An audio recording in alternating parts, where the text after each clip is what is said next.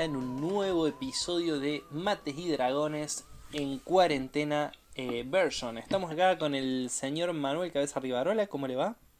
Muy buenas tardes, me va muy bien, por suerte. Me alegro un montón. Quien les habla es el señor Tobias Culazo. Y este es el episodio número 20. Les recordamos que nos pueden encontrar como Tobias Culazo o Manuel Cabeza Rivarola en Instagram o como Mates y Dragones. Si no siguen en Mates y Dragones, va a pasar que van a encontrar un montón de sorteos que se van a reactivar cuando se termine esta cuarentena. Esos sorteos eh, eran gracias a la gente de Dados en Mano, que es un showroom de, de Buenos Aires, que vende cosas muy bonitas para jugar, buenas, bonitas y baratas.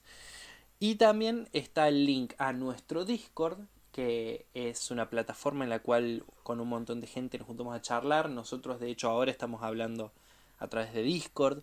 Eh, estamos jugando partidas a través de Discord.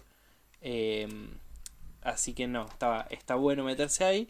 Y por último, también van a encontrar el link de nuestro Patreon, que eh, es eh, www.patreon.com barra mates y dragones que es la forma que ustedes tienen de contribuir económicamente a este fantabuloso proyecto que es Mates y Dragones. ¿Me olvidé de algo, cabeza? No, la verdad ha sido una excelente introducción todavía. Cada vez estoy más orgulloso de vos. Muchas gracias. Cada vez me cansa más igual porque como le vamos sumando información... Eh, es la cagada de no parar de crecer. Oh, oh, qué terrible. Bueno, el, episodio, el episodio de hoy el episodio número 20 va a ser prácticamente introductorio, vamos a hacer algo nuevo, algo muy específico de, de calabozos y dragones, Dungeons and Dragons, eh, calabozos, eh, mazmorras y dragones. Muy bien, muy eh, bien.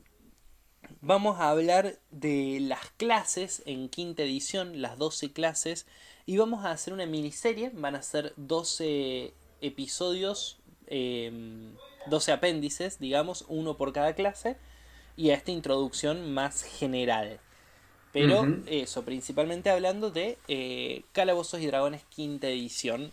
Y bueno, esto es un buen ayuda a memoria o para pasarle a algún jugador que está empezando y que no quiere leer el manual, le pasa para que escuche las clases. Si sos máster y querés repasar clases de jugadores que tenés en la mesa y que nunca corriste esas clases, también es una buena herramienta y listo. Sí, el, el, el objetivo principalmente de, estas miniseries no es entrar en grandes detalles en cómo incorporar diferentes clases a la historia y cómo, eh, cómo interpretar cada clase, cosas a tener en cuenta en eso. Es un resumen mecánico. Como dijiste vos, una ayuda a memoria. Si vos tenés un jugador que dice, che, quiero jugar un mago, le puedes mandar el apéndice de magos, de mates y dragones para como hacerle una intro para que aprenda a jugar mago. Exactamente, eso es un resumen mecánico, bien como dijiste. Pero antes eh, podríamos hablar un poquito de las clases en general, porque cuando uno se crea un personaje define, hay dos grandes grupos de definición, que es la raza y la clase. Y la que más define el tipo de juego que vas a llevar adelante es la clase. Entonces, ¿qué podés decirnos de eso? Sí, eh, como vos dijiste, a nivel mecánico, lo que le va a dar más identidad a tu personaje va a ser la clase. Eh, dos dracónidos son, juegan muy distinto, a pesar de los dos ser dracónidos, si uno es un guerrero y el otro es un mago. Para muchos esto es obviamente un, como un hecho obvio, pero bueno, para, para, mucha gente que recién se está introduciendo este juego no es algo tan obvio. Eh, así que creo que merece que tengamos eh, tengamos algo tan extenso para hablar sobre las clases. Eh, pero sí, las clases le dan la mayor parte de la identidad mecánica a tu personaje. Van a definir cosas como eh, qué proficiencias en qué habilidades vas a tener como personaje, qué proficiencias en qué salvadas, en, tiradas de salvadas vas a tener, tus dados de golpe, etcétera, etcétera. Así que vamos a, en esta introducción, tocar cada una de estas cosas que son generales para todas las clases, como estos conceptos, cosa que cuando hablemos de cada una de las clases no tengamos que volver a explicar esto de nuevo. ¿Te parece? Me parece perfecto. Yo diría de arrancar con eh, algo que define la clase, que es la cantidad de vida de los personajes. Entonces yo arrancaría por el concepto del dado de golpe. ¿Qué es el dado de golpe y cómo se utiliza? Bien, sí, como vos dijiste, eh, una de las principales elementos que determinan la cantidad de vida que tiene cada personaje, que para aquellos que se hayan salteado capítulos o que no estén muy al tanto, la vida es básicamente la cantidad de daño que puedes recibir antes de caer inconsciente. Y esa cantidad va a ser mayor o menor depende, dependiendo de tu modificador de constitución y de tu dado de golpe. Y el dado de golpe lo define la clase. Por ejemplo, los magos son uno de los que tienen el dado de golpe más bajo, que es el dado de 6 caras. ¿Qué significa eso? Que en nivel 1 el, ese mago va a tener 6 puntos de vida más su modificador de constitución y cada vez que sube de nivel puede tirar un dado de 6 caras, sumarle el modificador de constitución y en eso va a aumentar su vida máxima. También alternativamente puede elegir eh, el promedio del dado que es 4. O sea, si no te quieres arriesgar a tirar el dado porque quizás te toca un número muy bajo, puedes directamente decir, bueno, mi vida aumenta en 4 más mi modificador de constitución. Pero este proceso de tirar el dado solamente se da cuando subís de nivel. En nivel 1 es el máximo, digamos. Exactamente. Anteayer eh, subí de nivel un bardo y tiré el de 8 y saqué un 1. Maldita sea, es muy feo cuando pasa eso. Sí, sí, sí. Sí, hay que tener cuidado con, ese riesgo. En el caso de los bárbaros, por ejemplo, que son el que tiene el dado de golpe más, más grande, el dado de 12 caras, en nivel 1, el bárbaro ese va a tener 12 puntos de vida más su modificador de constitución. Entonces, eh, cosas a tener en cuenta y cosas que determina puramente la clase. Perfecto. Otra cosa que eh, determina la clase va a ser la competencia en, en armas y armaduras. ¿Qué significa esto?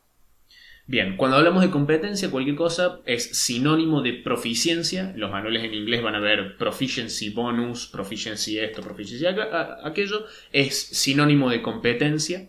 Eh, cada clase te determina qué tipo de armamento y armadura es capaz de utilizar tu personaje. Eh, o mejor dicho, capaz de utilizarlo con eh, cierto entrenamiento y con más beneficios de lo normal. Por ejemplo, eh, a la hora de usar una espada, si tu personaje no es proficiente o competente con el uso de esa espada, el rol de ataque que hagas para eh, intentar pegarle a un enemigo no va a tener el modificador de proficiencia, el modificador de competencia. Lo mismo sucede con los modificador de ataque de hechizo y muchas, muchas otras cosas. ¿Cómo sabes si vos tenés proficiencia en determinada arma? Tu clase te lo dice. Al principio, la introducción de cada clase te dice, eh, tú, te cuenta tus proficiencias en las diferentes armas, en las diferentes armaduras, si es que tenés, capaz, como los magos, no tienen proficiencia en armaduras. Eh, Pero aclaremos una cosa, supongamos, si yo no tengo proficiencia en armaduras, ¿significa que no puedo montar armaduras?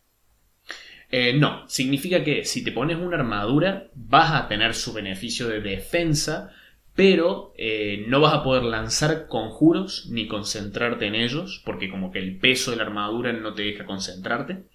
Eh, y además vas a tener desventajas, si no me equivoco, en ciertas tiradas de habilidad, creo que tienen que ver con destreza y fuerza. Entonces, básicamente que un mago tenga puesta una armadura, deja de ser mago, básicamente. Eh, en contrapartida, los guerreros, eh, uno si lee la, introducción del guerrero, va a notar que son proficientes en todas las armaduras y en casi todas las armas. Son su parte de su identidad es ser un experto en armas y en armamento.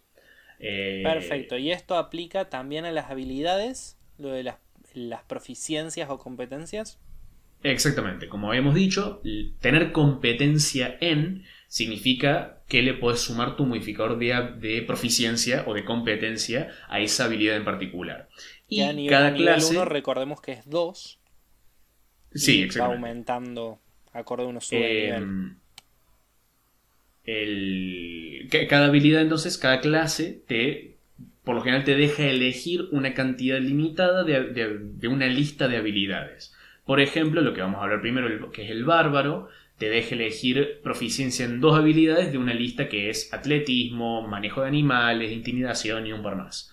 Eh, entonces, tus proficiencias en habilidades son determinadas por tu clase, por tu raza también en algunos casos y por tu pasado, pero la clase también te da ciertas proficiencias. Todos estos términos que estamos tirando como modificador de competencia, eh, los niveles, las diferentes habilidades, diferentes usos de cosas y cosas así, eh, por lo general están resumidas en una tabla en la primera página de cada clase.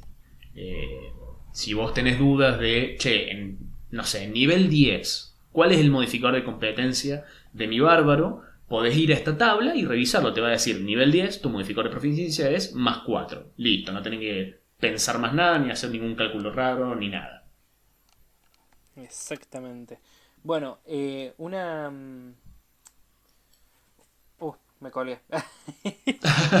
no, bueno, em, si uno ve, eh, revisa estas tablas, va a notar que todas las clases, cada determinados niveles, eh, ganan algo que se llama eh, incremento de puntos de habilidad. Eh, por ejemplo, el bárbaro, por primera vez en nivel 4, puede hacer este incremento de puntos de habilidad. ¿Qué significa esto? Cuando el bárbaro llega a nivel 4, puede aumentar cualquiera de sus habilidades, fuerza, destreza, sabiduría, etc., en 2, en 2 puntos. no el modificador en 2, sino el número base o puede elegir dos habilidades distintas y modificar, aumentar cada una en un punto. Eh, alternativamente, y esto es una regla opcional, no es una regla que está presente en toda mesa, en vez de elegir esta, este aumento de habilidad, el personaje puede elegir, en vez de eso, ganar un dote, que están en un capítulo del libro, todo un capítulo dedicado a dotes. Toda clase eh, gana estas, estos incrementos cada determinados niveles que pueden consultarlos en estas tablas de resumen que mencioné antes. Que también eh, en el caso de los dotes es algo que si son jugadores van a tener que consultar con su máster y si son máster van a tener que revisar si quieren habilitar esa parte para jugar o no les interesa. Exactamente. Em, y por creo que lo último como general que me gustaría eh, hablar de, clase en general es específicamente para las clases que son capaces de lanzar hechizos. Eh, los hechizos, todo hechizo depende de una habilidad. O sea, por ejemplo, en el caso de los magos, la habilidad de la que dependen sus hechizos es la inteligencia. ¿Qué significa esto? Mientras más inteligencia tenga ese mago, va a ser más capaz, más talentoso a la hora de lanzar sus conjuros. Pero cada, hay que fijarse con cuidado, cada clase que lanza conjuros te dice cuál es la habilidad de la que dependen estos conjuros. Eso también es algo a revisar eh, cuando estás hojeando una clase, sobre todo las que lanzan conjuros. Por ejemplo, en el caso del clérigo es la sabiduría, no es la inteligencia.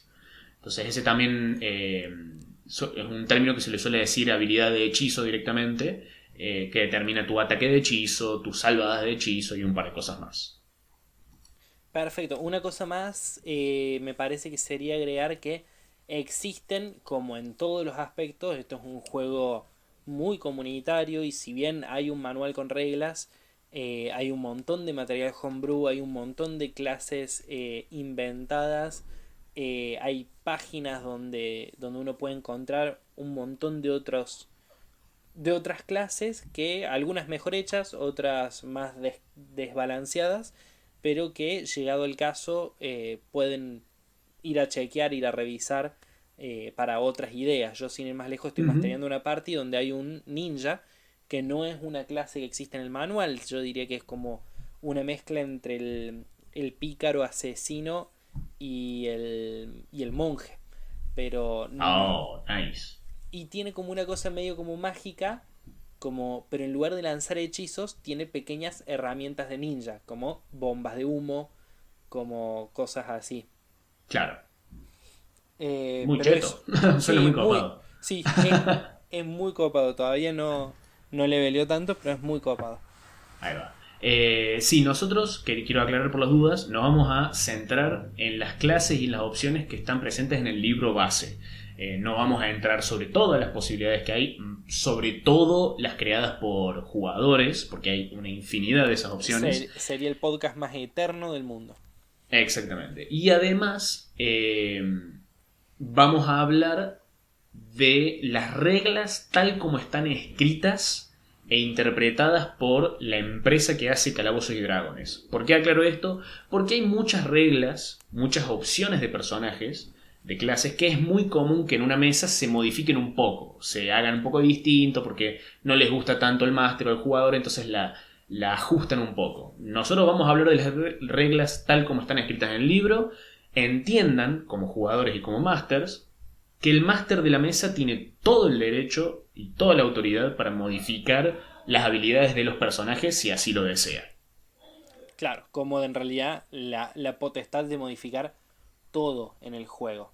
Sin, ir, más lejos, eh, eso que hemos hablado alguna vez al principio, si un jugador me cuenta una historia de su personaje que hace que su personaje tenga proficiencia en una habilidad que su clase no tiene, yo se lo otorgo igual. Porque, porque soy el máster y hago lo que se me canta. Pero básicamente es así. Bueno, eh, entonces ahora va a arrancar la seguidilla y eh, nada. Eh, esperamos que les guste, que lo compartan y que nos sigan en las redes. No voy a hacer toda esta introducción eterna en cada uno de los episodios. Así que bueno, esto vale por toda toda la miniserie de clases. Exactamente, gente. Nos vemos en un rato. Chau, chau.